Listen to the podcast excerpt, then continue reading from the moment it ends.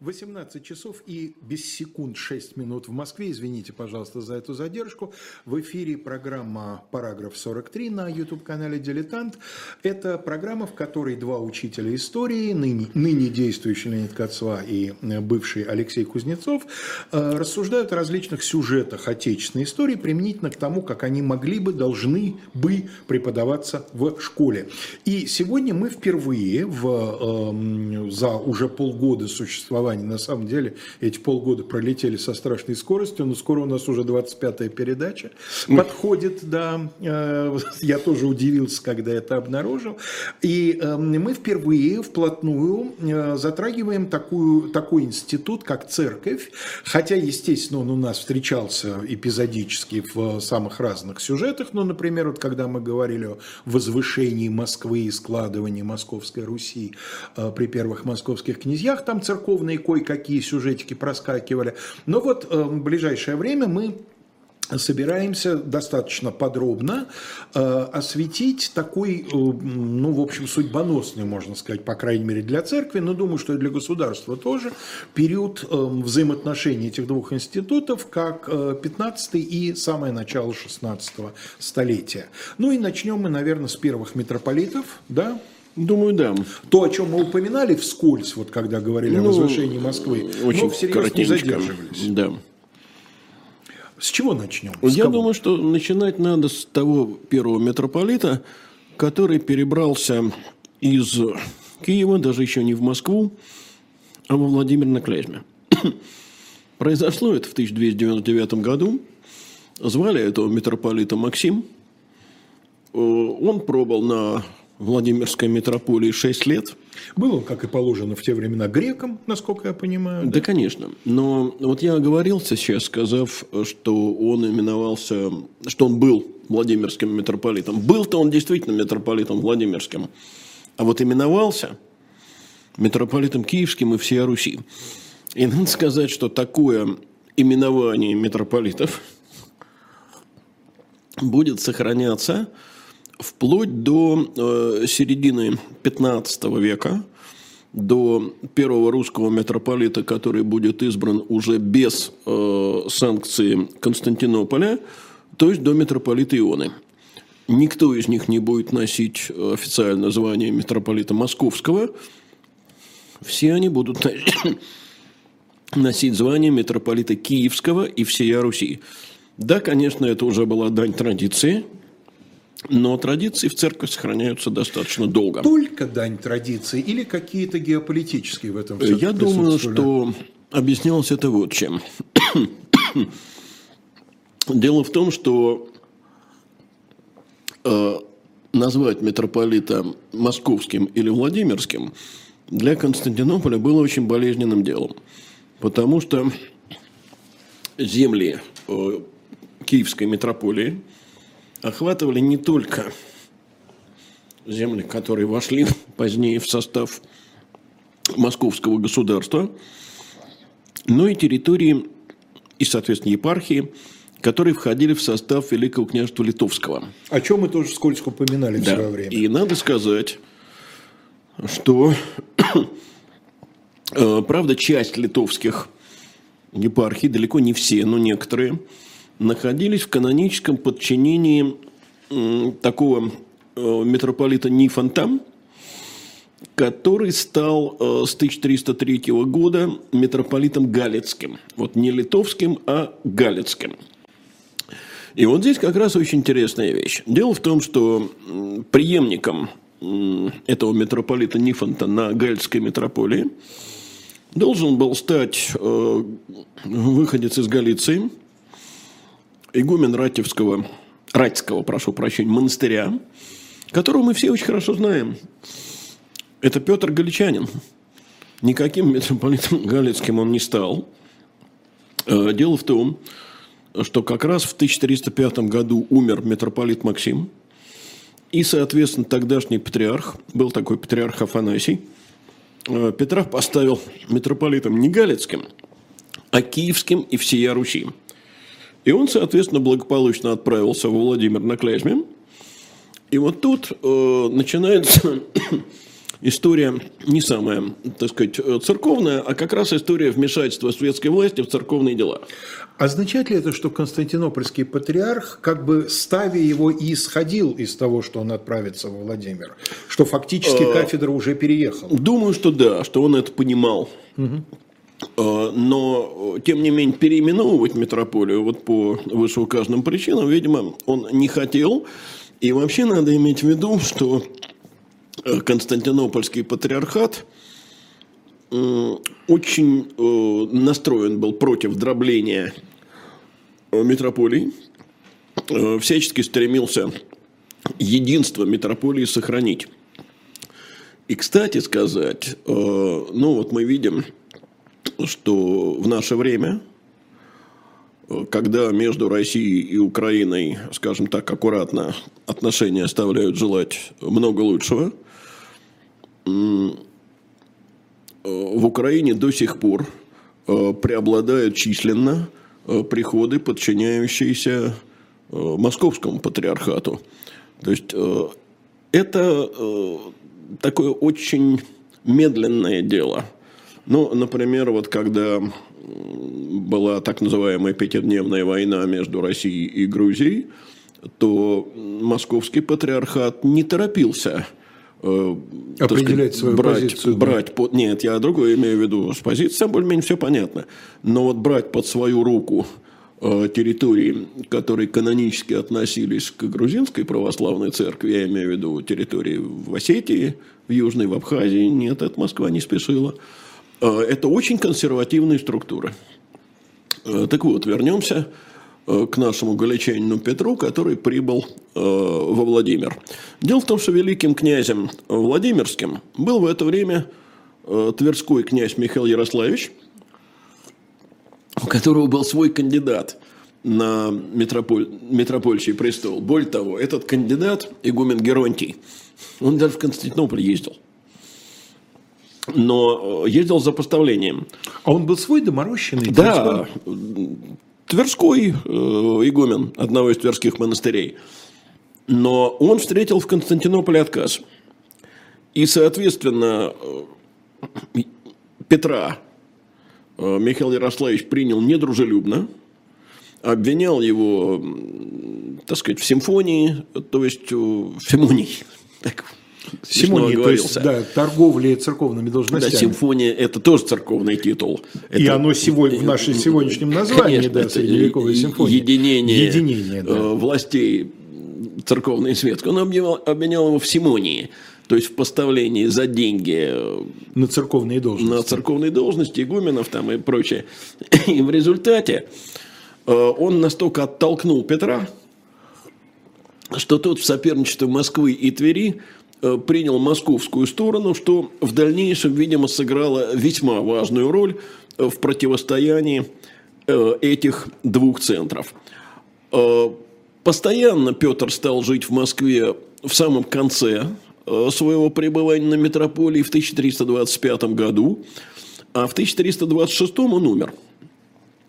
Надо сказать, что как раз в период его пребывания на метропольчем престоле появилась еще одна метрополия э, православная. Вот это как раз литовская православная метрополия. ну, там э, есть затруднения с определением точного года ее возникновения, э, поэтому мы не знаем, кто настоял на ее создании из великих литовских князей. То ли это уже Гедемин, то ли еще Витань. Но в любом случае инициатива от светской власти. Да, не инициатива исходила от светской власти. Э, дело в том, что литовские князья были чрезвычайно недовольны тем, э, что, так сказать, предстоятель э, литовских епархий находится в Москве или во Владимире, с которым они соперничали. Вообще надо сказать, что это особенность православия – именно православная часть христианства. Здесь, э, как правило, все-таки национальные церкви постепенно формируются. Угу. Ну да, отсутствие единого. Ну, конечно, вот, нет же папы. Папы, да. А, и более того, не только папы нет, э, но и все патриархи находились в то время, ну, за исключением, конечно, Константинопольского патриархата, на территориях, где господствовали мусульмане. Напомним, что их четыре этих вселенских патриарха. Да, но в то время уже существовал еще один патриархат, болгарский патриархат, который потом ликвидировался, восстанавливался. Вот. Так вот, центр этой литовской метрополии, которая появилась то ли в 1315, то ли в 1317 году, году находился на территории современной Белоруссии, в городе Новогрудке, о котором мы много раз упоминали, когда у нас речь шла о создании Великого княжества Литовского. Э, литовским митрополитом был такой митрополит Феофил, он э, пробыл до 1330 года на этом посту, а потом кафедра оставалась незамещенной 22 года до 1352 года. Э, между тем, э, значит, мы уже сказали, что Петр умер в 1326 году. Э, ну, непродолжительное время кафедра была не занята, потому что нужно посылать в Константинополь с извещением о том, что митрополит умер, пока там поставят. Но какой-то местоблюститель, исполняющий обязанности, видимо, есть. Ну, да? это, конечно. Не может же структура совсем никак ну, не управляться. Конечно, но это один из э, архиереев, э, видимо, из епископов. А э, с 1328 года э, митрополитом Киевским и всея Руси э, становится феогност. Мы о феогносте упоминали, когда речь шла о возвышении Москвы. Угу. Феогност э, известен прежде всего своей очень активной поддержкой э, Ивана Калиты в противостоянии с тверскими князьями. Пробыл он митрополитом не только при Калите, но и при его сыновьях. И умер от того же, от чего умер Симеон Горный. То есть от чумы? Конечно, в 1353 году э, он э, умер от чумы. Но вот пока он был э, на метрополии, он окормлял в том числе и литовские епархии, где, как я уже сказал, кафедра была не замещена. Но полностью подчинить их ему не удавалось. Кроме того, там время от времени создавалось, ликвидировалось, опять создавалось э, Галицкая метрополия. Э, но вернемся в Москву. Значит, умер э, Феогност, и э, после него впервые в истории русской церкви митрополитом становится уроженец Москвы. Это э, человек, которого от рождения звали Елеферий Федорович. Э, ну, вот Википедия его называет а я так понимаю, что он назывался все-таки не Бяконт, а Бяконтов. Потому что Бяконт – это прозвище его отца Федора Бяконта. Соответственно, он сын его, да, да. Бяконтов сын. Да, Елеферий Федорович Бяконтов. Мы его, конечно, все знаем как митрополита Алексия. Иногда его называют митрополит Алексей. Э, правильнее все-таки по церковному Алексий. Э, Алексей оставался до 78 года э, митрополитом. Ну, поскольку на его митрополию, в частности, пришло время малолетства э, будущего Дмитрия Донского, то э, он какое-то время фактически возглавлял московское правительство. Ну и, как мы понимаем, умер он за два года до Куликовской битвы. Вот что такое 78 год. Надо бы еще вот о чем помнить, что все-таки конец XIV века – это время поздней Византии, Византии, которая находится в кризисе, Византии, которая растеряла уже почти все, что э, она имела на Балканском полуострове, почти все, что она имела в Малой Азии, в Малой Азии и от нее остались Константинополь и окрестности. Э, но дело не только в этом, а дело еще и в том, что внутренний кризис – Поэтому время от времени там свергаются императоры, э, о чем у нас, в общем, люди хорошо знают. И вот что, мне кажется, менее известно, что с императорами вместе часто свергались и константинопольские патриархи. Э, вот в то время, когда на метрополии находился, ну, фактически московской, а формально киевской, э, находился Алексий. Э, в Константинополе патриархом был патриарх Филофей. И Филофей как раз очень э, стремился восстановить единство киевской метрополии, фактически разрезанной по московско-литовской границе. Но великого князя Литовского в это время, Ольгерт в Литве, ну, такая политика фактически промосковская, потому что восстанавливалось бы это единство э, под руководством митрополита, живущего в Москве, она его категорически не устраивала. И э, хотя Алексей э, возглавлял формально и западные епархии, он появляться в этих западных епархиях не мог. Иначе он просто немедленно был бы литовцами арестован. И еще при жизни Алексия – Э, года за три, да, за три года до его смерти, в 1375 году, э, Филофей э, в митрополиты киевские, русские и литовские. Там не было формулы «всея Руси». Алексей был митрополит киевский и всея Руси. А теперь появляется митрополит киевский, русский и литовский. И этим человеком становится чрезвычайно интересный персонаж – это болгарин по происхождению, киприан. Какой удар по тем людям, которые думают, что слово «русский» применительно к Москве появилось при Петре Первом, правда?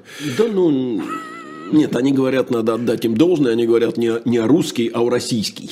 Это не... Нет, почему я русский тоже? Русский тоже, что, да. Ну, такие тонкости. Вот. А, ну, и предполагалось, что э, Киприан э, станет Э, митрополитом Киевским и всея Руси после скорой, уже явно это было скорой, э, смерти престарелого митрополита Алексея.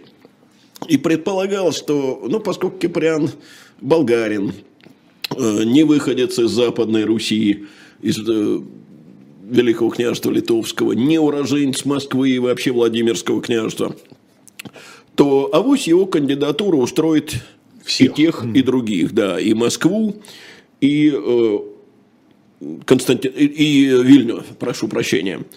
Но тут в 1976 году случился переворот в Константинополе.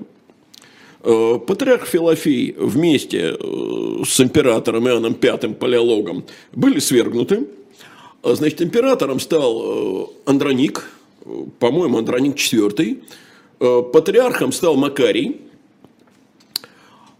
и вот как раз э, в этой ситуации, уже при патриархе Макарии, умирает э, Алексей, и э, Киприан едет в Москву. А как в это время в Византии становились патриархами? Вот при, при всей этой собор? Чехарде? Собор. Каждый конечно. раз собирался собор? Да, конечно, каждый раз собирается собор. Другой На этот собор приглашали представителей вот из этих северных территорий? Да ну, конечно, нет. Э, на этот собор приглашали реально тех, кто был здесь, в Константинополе. Вот быстро собрали, быстро, так сказать, избрали. Тем более, если это переворот. Ну, угу. Значит, но Киприан не устроил э, Дмитрия Донского. Пока все еще будущего Донского, потому что 78 да, год, да. э, Куликовская битва впереди. Э, дело в том, что Киприан часто бывал в Литве. Я не могу рассказывать, сейчас я не считаю нужно всю биографию Киприана. Но Киприан действительно много бывал в Литве. У него как раз не сложились в последнее время отношения с Алексеем. Одним словом, на московской границе его остановили. Сорвали с него метрополь Черизы. Э, ограбили. Э, посадили, по на несколько дней буквально в тюрьму. И пусть еще с позором выгнали из московских владений. Ограбили, стало быть, государевы люди. Конечно. Не как? просто какая-то шпана нет, пограничная, Нет, да? это по распоряжению великого князя было сделано. А, но предстоятеля-то нет. И вот тут начинается история, о которой я вот могу сказать так. Э, хотите, пишите полтавской роман. Хотите, пишите, я не знаю, боевик. Но э, вообще удивительно, конечно, что все эти сюжеты до сих пор Э, не породили какого-то российского Александра Дюма. Э, значит, духовенство, включая такого авторитетного человека, как Сергий Радонежский, хотело избрать на метрополию Суздальского епископа Нифонта. Но Дмитрию Ивановичу эта идея не нравилась. У него был свой кандидат. Кандидатом был его духовник. По-видимому, его звали Дмитрий. Почему я говорю по-видимому? Потому что в литературе он вошел с таким сниженным именем, прозвищным скорее, Митяй. Но дело в том, что Митяй принадлежал к белому духовенству. Я не уверен, что все наши слушатели это знают, но в русской православной церкви, вообще в православной церкви, э, епископат формируется исключительно из черного духовенства, из Я монашества. сравнительно недавно, лет пять назад, узнал, что это, оказывается, тоже традиция, а не незыблемое правило. Теоретически мирянин может быть даже патриархом. Э. Но такого не было. Да, теоретически. А фактически это так. Э, и ну, Дмитрий Иванович э, понимал, что из, белого, из белых священников митрополитами не становятся.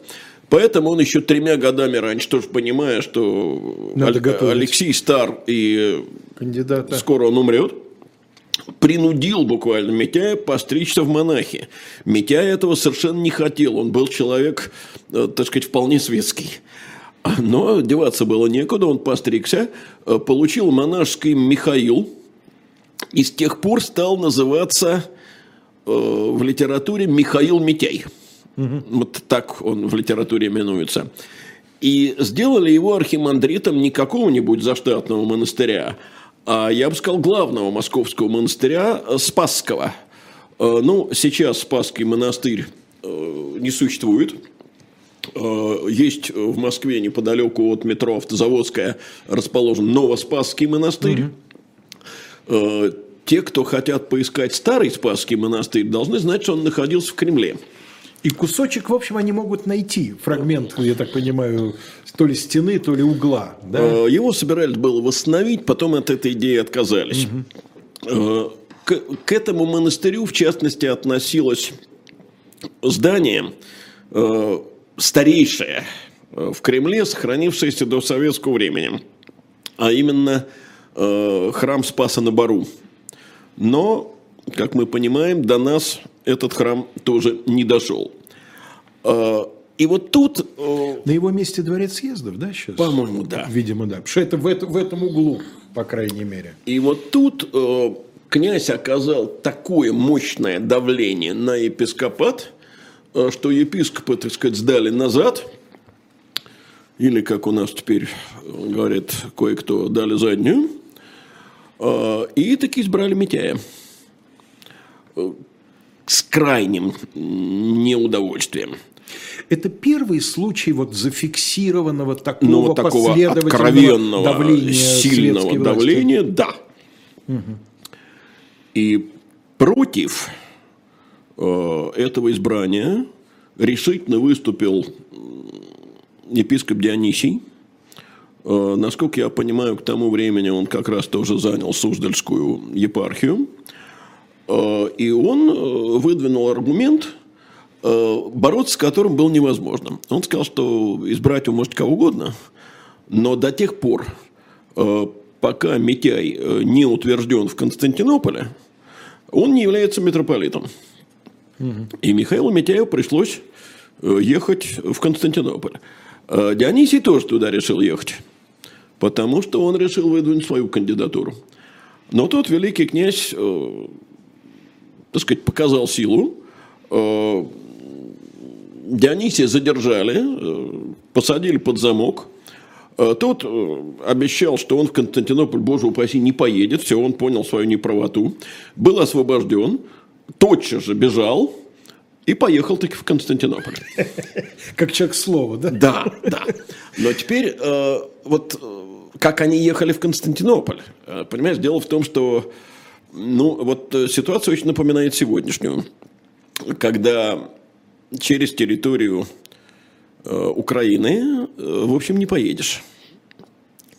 И самолетом тоже не полетишь. А, Значит, почему я вспомнил Украину? Потому что большая часть украинских земель тогда принадлежала Великому княжеству Литовскому, и ни Митяй, ни Дионисий э, проехать там не могли, они тут же попали э, под литовский затвор. Значит, как они едут? Э, Москва-река, Ну, собственно, не принадлежал только Крым и Таврия, да, вот северное Причерноморье. Все остальная да. территория ну, конечно, Украины конечно. была частью. Значит, вот они едут, я говорю, Москва-река, Ака, Волга, Сарай. Э, Сарай – город, который в это время стремительно переходит из рук в руки. Потому что там ведется борьба э, между так называемой правобережной и левобережной Ордой. На, правобережной, э, на правом Хорошо берегу нам Волги, знакомые лица. Э, как да. мы знаем, господствует Мамай.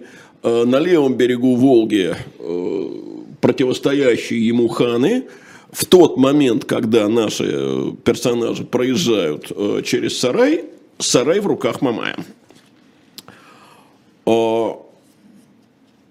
Значит, пока они ехали, а ехали они, как понятно, врозь.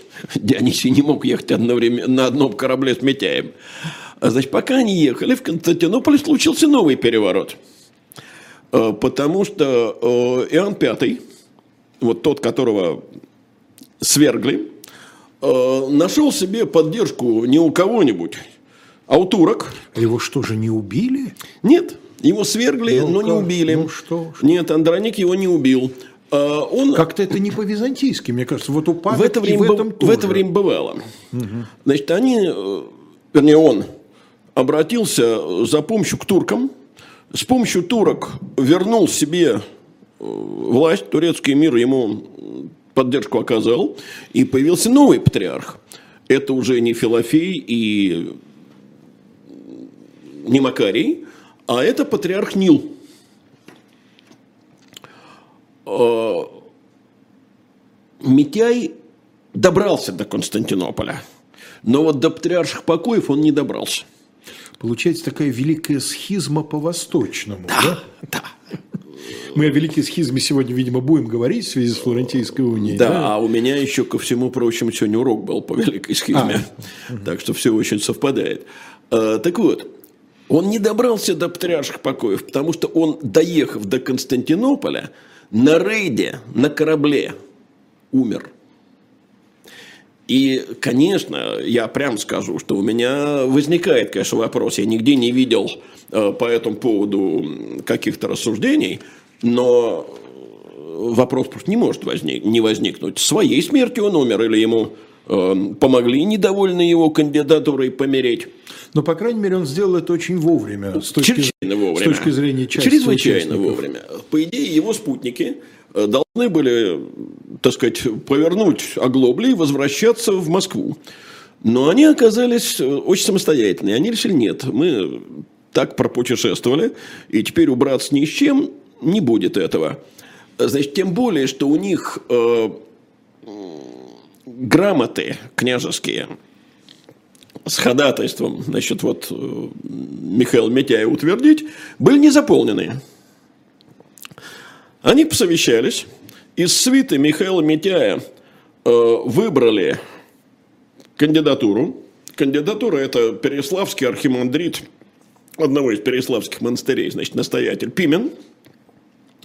Самовольно, без княжеской санкции, его имя в эти грамоты вписали –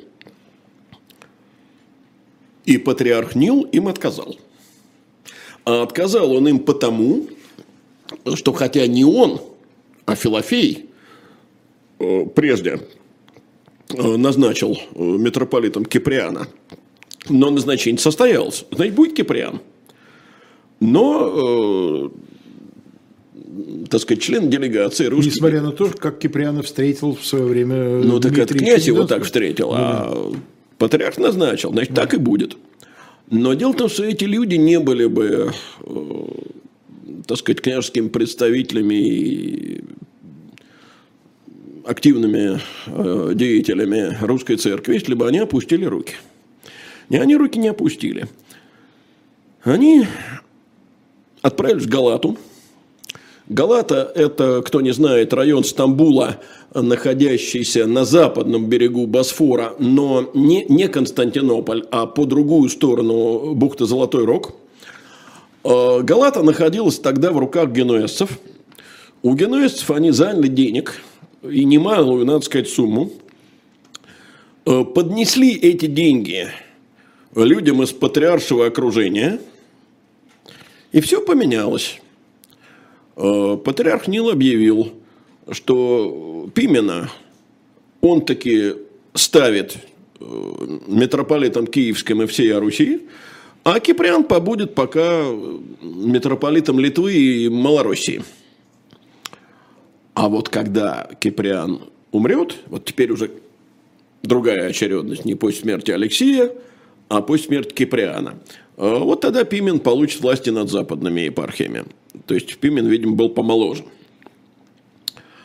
А Киприан, однако, ждать, пока Пимена поставят, не стал. Он понял, что ему сейчас э, путь э, в московский владение закрыт, он уехал в Литву. Э, пока Пимен со свитой возвращались в Москву, ситуация переменилась. Переменилась она понятно почему. Потому что произошла Куликовская битва. И авторитет московской княжеской власти сильно поднялся. Ольгерда уже в живых нет. Угу. На литовском престоле его сын Егайло. Егайло, о чем мы рассказывали, сватался в это время к дочери Дмитрия Донского.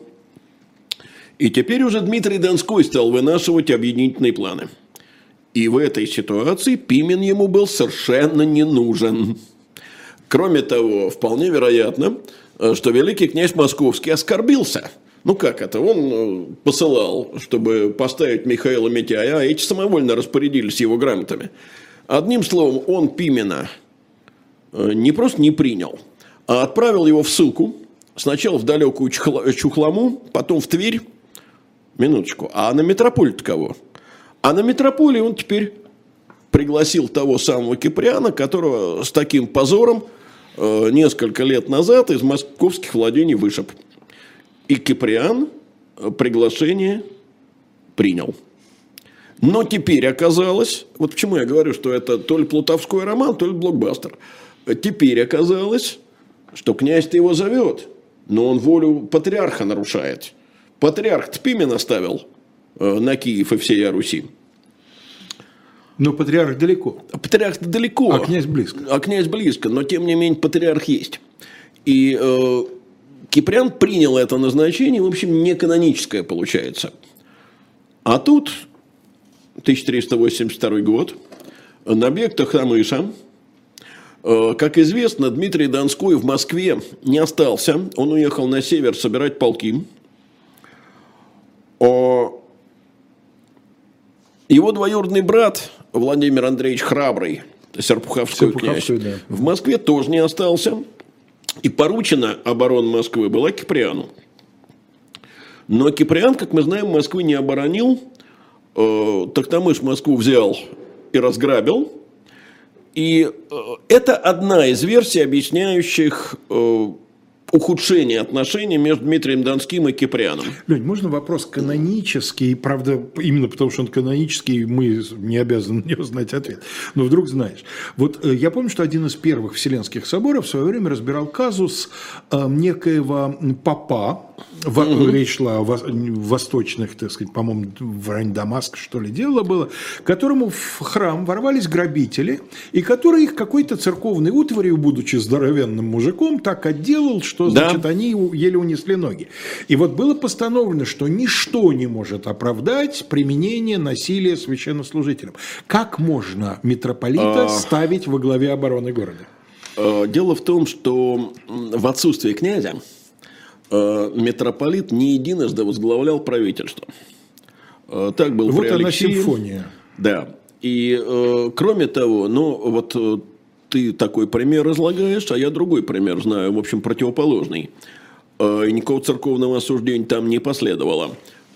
Когда в 1169 году войска Андрея Боголюбского взяли Киев и его прилично разграбили, сожгли, да? в том числе и монастыри киевские, то э, монахи участвовали в обороне. И, насколько я знаю, существовало несколько другое правило, что монах может брать в руки оружие только для защиты обители. Но Киприану и не надо было брать в руки оружие, он же не, не должен был сам мечом махать, не об этом речь. Ну да. А, но есть другая версия ссоры между великим князем и Киприаном, она сводится к тому, что Киприан стал как-то подозрительно э, тесно общаться с тверскими князьями, что, естественно, Дмитрию Донскому понравиться не могло. Конфликт зашел так далеко, что Киприан вынужден был уехать в Литву. Кто у нас митрополитом становится? А вот тот самый Пимен, которого гоняли то в Чухламу, то в Тверь, теперь Но которому, тем не менее, обещали, что со Нет, временем... нет, э, обещал-то ему патриарх, Ну а да. гонял его великий князь. Понятно. Теперь э, он оста- остается, э, правда, не очень долго, митрополитом до э, 1389 года. Ну, это, как известно, год э, смерти Дмитрия Донского. Э, Но одновременно это и год смерти, э, даже, наверное, не год смерти, а год э, избрания нового э, патриарха вместо э, умершего э, Нила. Э, Избирается э, патриарх Антоний IV, к которому Киприан очень близок. И э, быстренько Пимена не излагают, э, ставят на, мост, ну, на митрополита э, всея Руси фактически, московские, формально еще раз повторю, киевские, э, Киприана. Э, Пимен, незложенный, едет искать правды в Константинополь и в Константинополе умирает.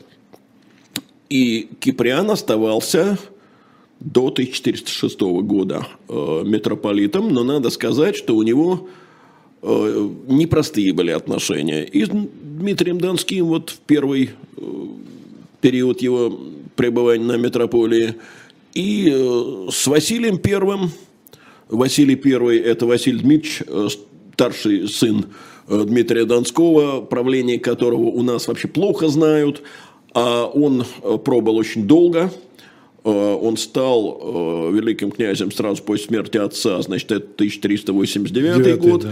Оставался э, великим князем до 25-го 25 года, то есть это 36 лет, это достаточно долгое э, великое княжение, но так получилось, что он как бы зажат с одной стороны знаменитым отцом, с другой стороны знаменитым внуком Иваном Третьим, и э, поэтому... Да, вот эти два Василия, они несколько проваливаются между Ну, Дмитрием э, и Да, Иваном. Василий Первый и Василий Второй, конечно, они немножко проваливаются, хотя Василий Второй, он же Василий Темный, известен, э, ну, больше по войне. По феодальной войне, так называемой. Я да. предпочитаю называть династической, но традиционное название действительно феодальная война. Итак, что мы видим? Мы видим, что московские князья чрезвычайно активно вмешиваются в церковные дела, решаются спорить с патриархами, э, продавливают своих кандидатов э, на э, митропольчий престол. Причем начинается это не с Дмитрия Донского, а начинается это еще с Тверского князя Михаила Ярославича. Он, правда, продавить не продавил, но Ну, пытался. весьма пытался. И э, сразу встает вопрос, почему так? Раньше такого не было. Но дело в том, что все-таки Византия слабеет. Э, очевидно, что ее слава э, прошла, что она близка к гибели.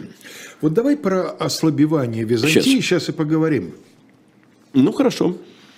Потому что, на самом деле, вот ярчайший пример того, о чем ты Ну, говоришь. что, что, здесь э, это, в общем, не совсем наша тема, но дело в том, что э, Византия, э, понимаешь, дело в том, что вообще вся история Византии, она несколько иным графиком, так сказать, э, определяется, чем э, привычное нам э, рождение, зенит, спад.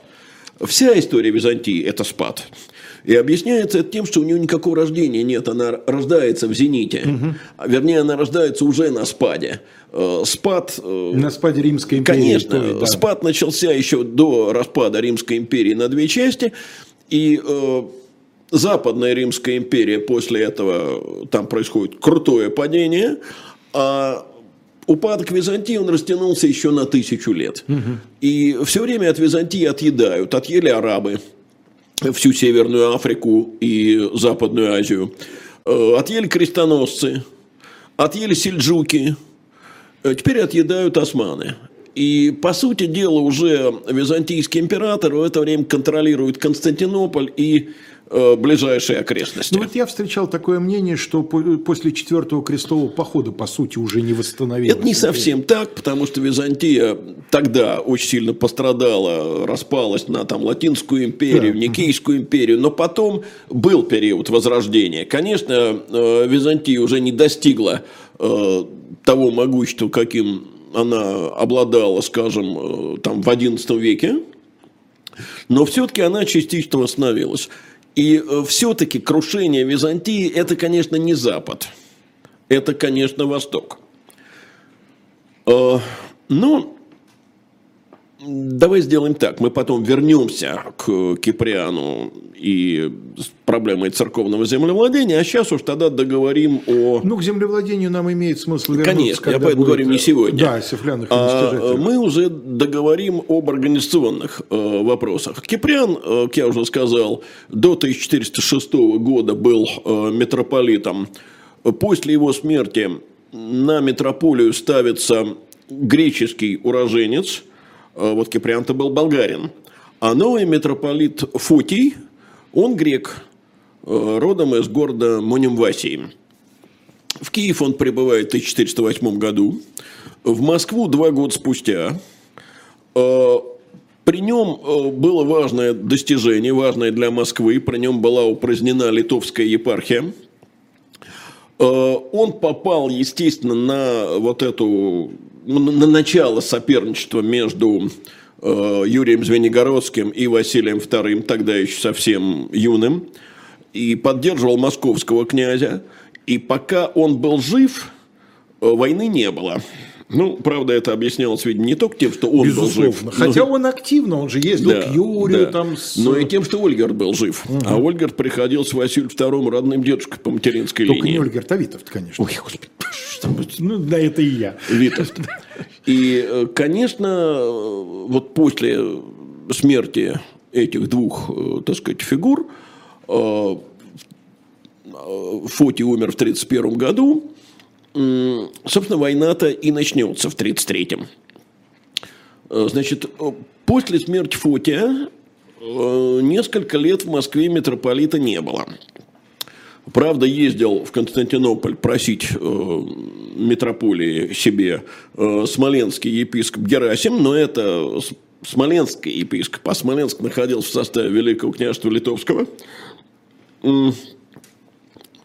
Он был даже временно поставлен э, митрополитом киевским и всей Руси.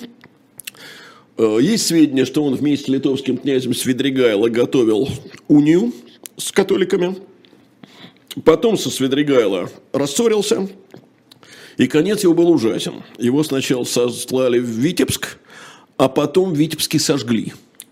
Так что, так сказать, свою волю показывали э, церковным владыкам вовсе не только московские князья, литовские отличались здесь ничуть не меньше. И волю, и нрав, я бы сказал. Да, да. да. Но вот наступает 1436 год. И э, на, на метрополию ставится выдающийся человек, блестящий интеллектуал, э, крупный богослов и, я бы сказал, один из самых образованных людей вообще в византийском духовенстве, знаменитый, и, надо сказать, печально знаменитый в истории нашей русской церкви митрополит Исидор. Э, еще раз говорю, 36-й год на дворе, 17 лет до падения, до, до падения Константинополя. Константинополя да. Главная идея, которой руководствуется э, Исидор, вообще к Руси не имеет никакого отношения. Он озабочен только одним – спасением Византии. Э, турки фактически уже взяли Константинополь в кольцо. Э, где искать помощи? Своими силами, понятно, удержать Константинополь э, невозможно. Ну вот мне тут пришлось совсем на днях прочитать, что там турок было, когда они штурмовали Константинополь, чуть не до 80 тысяч, а Константинополь защищало там полторы тысячи э, византийцев, да еще там отряды генуэзцев, еще каких-то, так сказать, вспомогательных войск. И, в общем, до двух тысяч. Но зато могучие стены. И вот тут э, якобы какой-то греческий инженер э, создал для турок э, сверхмощную пушку, которая, собственно, стены Константинополя и взломала. А так бы Э, неизвестно, что было бы так бы, потому что мы знаем примеры, когда при подобном соотношении сил взять крепости не удавалось. Да. Например, та самая Нарва, о которой мы вот я хотел говорили. Сказать, Северная война, конечно. Да, о которой мы вот совсем недавно говорили. И Исидор приехал в Москву в ситуации, когда здесь идет вот эта династическая война. Э, тут же убеждает Василия II, что надо э, принять участие в объединительном церковном соборе и уезжает.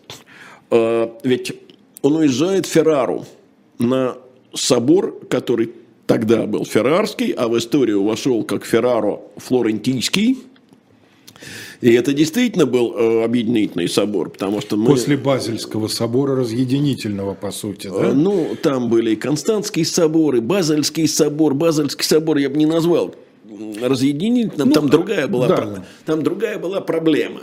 Э, там проблема была в том, что собор потребовал вслед за Константским собором 1414 года, потребовал верховенства собора над властью папы, папа Евгений собор распустил, собор его отстранил э, и так далее. И вот собирается э, Ферраро-Флорентийский собор, ну, Феррарский, он должен возродить власть папы. Но он еще в одном отношении объединительный. Дело в том, что именно на этом соборе в 1439 году была заключена так называемая Флорентийская уния. К этому времени уже э, собор перебрался из Феррары э, во Флоренцию. И уния это была между православной церковью и католической. Расчет был на то, э, что при условии этого объединения Запад подаст Константинополю свою спасительную руку. На каких условиях объединялись? Э, католическая церковь как бы принимала православную церковь в свой состав. Э, православные подчинялись папе. Догматика устанавливалась католическая. А вот обрядность, э, ну, по-видимому, могла или должна была сохраниться православная. И надо сказать, что Исидор был не просто участником этого собора – он был одним из главных его идеологов. Но он был не единственный русский представитель, там был, по-моему, еще Суздальский епископ. Насколько я знаю, единственный. Я могу ошибаться, но, по-моему, единственный. По-моему, был Суздальский епископ там не, еще. Не могу сказать. Я вот. тоже головой не прочусь. А, значит, он, кстати сказать, э, Исидор при папе Евгении э, получил кардинальскую шапку и стал, оставаясь православным епископом, э, и значит, митрополитом киевским и всей Руси, он одновременно стал кардиналом католической церкви. Уния, надо сказать, провалилась, провалилась грохотом. Э, причин тому много. Ну, во-первых, э, никакой помощи Запад не подал э, Константинополю. Была, по-моему, попытка крестовый поход. Это очень да, слабая, да, прям да, скажем, да. попытка. Но она совершенно, там что 10 рыцарей, по-моему, откликнулось. Причина Причин тут несколько. Во-первых, Запад, по-видимому, не обладал тогда теми силами, которые были нужны для противостояния вот этой могучей э, турецкой военной машине. Во-вторых, э, все-таки э, Базельский собор продолжает работать, он же до 49 -го года будет трудиться. 18 лет этот собор работал. Они, как я уже говорил, папу Евгения объявили низверженным. Избрали антипапу. Был такой антипапа Феликс V. Значит, антипапами называют все те, кто э, избирался папами в противостоянии папам римским – Значит, католическая церковь сама э, в раздрае. Куда там ей помогать Константинополю? Вот это и называется великой схизмой, великим расколом. Не, великая... не, не, не, не, не, это не называется великой схизмой. Я имею в виду папы и антипапы. Великая схизма э, начинается в 1377 году. Э, когда заканчивается Авиньонское пленение, заканчивается Константским собором 1414 года, после этого церковь единая, но расколы продолжаются. Там было и по два папы, и по три папы, а это, так сказать, последний хвост. Угу. Но после того, как э, уния заключена, она провалилась, потому что она не выполнила свои задачи. Но заключена-то она была. И Сидор едет торжественно в Москву. По возвращении в Москву, когда он сообщает вот о достигнутом, он тут же на соборе московского духовенства низвергнут, осужден как еретик – и посажен, так сказать, под засов в темницу. Вскоре он бежал. Я не знаю, через несколько дней или через несколько недель, но он бежал. Я нисколько не сомневаюсь, что мы бежать помогли, а точнее говоря, этот побег организовали. И организовали побег не потому, что у него были сторонники, а у великого князя противники, а по совсем другой причине. Э, понимаете, все-таки до тех пор, пока, когда так сказать, вот новгородского архиепископа будут предварительно обшив медведну, то есть медвежью шкуру, угу. Травить собаками, или когда митрополита свергнутого э, будут душить э, дымом. Филиппа Калычева. Да. да. До этого все-таки еще почти сто лет остается. Ну, не принято было держать тогда святителя в узилище. Вот э, как-то это считалось неприличным совершенно. И Сидор уехал. То есть ограбить на границе одно и дело. И другое да. дело. А вот убивать казнить или там в тюрьме подолгу держать. Нет. Он вернулся в Литву, потом уехал в Рим, из Рима вернулся в Константинополь. Э, в 1453 году сражался на стенах Константинополя. Ух ты. Да, попал в плен. На его счастье турки его не узнали. Э, он, видимо, успел переодеться. Э, из турецкого плена бежал. Я говорю, блокбастер – вернулся в Италию. Э, в 1458 году получил ну, такое фарсовое немножко звание титулярного патриарха Константинопольского. Титулярного, потому что фактически там патриарха в это время не было. Э, прожил после этого еще пять лет. Умер в 1463 году в Риме. Но это все уже личная биография Исидора, который говорит о том, что это был, в общем, человек смелый, решительный, и не надо его изображать каким-то, так сказать, злыднем или злодеем. А мы все-таки вернемся в Москву. С 1941 года, э, вот когда Исидора свергли, Унит в 1939 году заключена, но пока он выехал в Москву, ну, да, пока до Москвы добрался, пока его не свергли. С 1941 года до 1948 русская церковь стоит без предстоятеля. В 1948 году впервые, без поставлений в Константинополе, избирает собор русских епископов русского митрополита. Русский митрополит был и прежде, вот Алексей, о котором сегодня я много говорил. Но он назначался в Константинополе. Но он утверждался в Константинополе. Э, что это означает? Заявление об автокефалии? По Нет, сути. это означает просто фактическую автокефалию. Ну, да, да, да. Из 1448 года по 1589, пока не появится э, московский патриарх, э, о чем мы в свое время, да. Ну, мы будет... очень коротко упоминали, да. ну, надо бы об этом подробно говорить, да. Русская церковь, оставаясь формально частью Константинопольского патриархата, фактически уже была, конечно же, автокефальной. А что касается греческой церкви, то русское духовенство о ней стал говорить так – греческая церковь испроказилась. Ну и совсем не так много времени остается до того, что Второй Рим погиб за грехи, да? а Москва Третий, Четвертому не быть. Ну, э, чему быть в будущем, на это у нас следующий вторник, мы продолжим разговор о э, церкви. Да, но на этот раз мы уже будем говорить о внутренних проблемах. Конечно, да. Международное положение мы, в общем, как я понимаю, более или менее закончили. А вас в ближайшее время ожидают еще две а, передачи на канале «Живой гвоздь» после 19 часов Айдар Ахмадиев беседует с прекрасно вам известным Артемием Троицким, а в 21.00, как обычно, иноагент по версии российских властей Екатерина Шульман беседует с Максимом Курниковым в программе «Статус». Это была программа «Параграф 43». Всего вам самого доброго.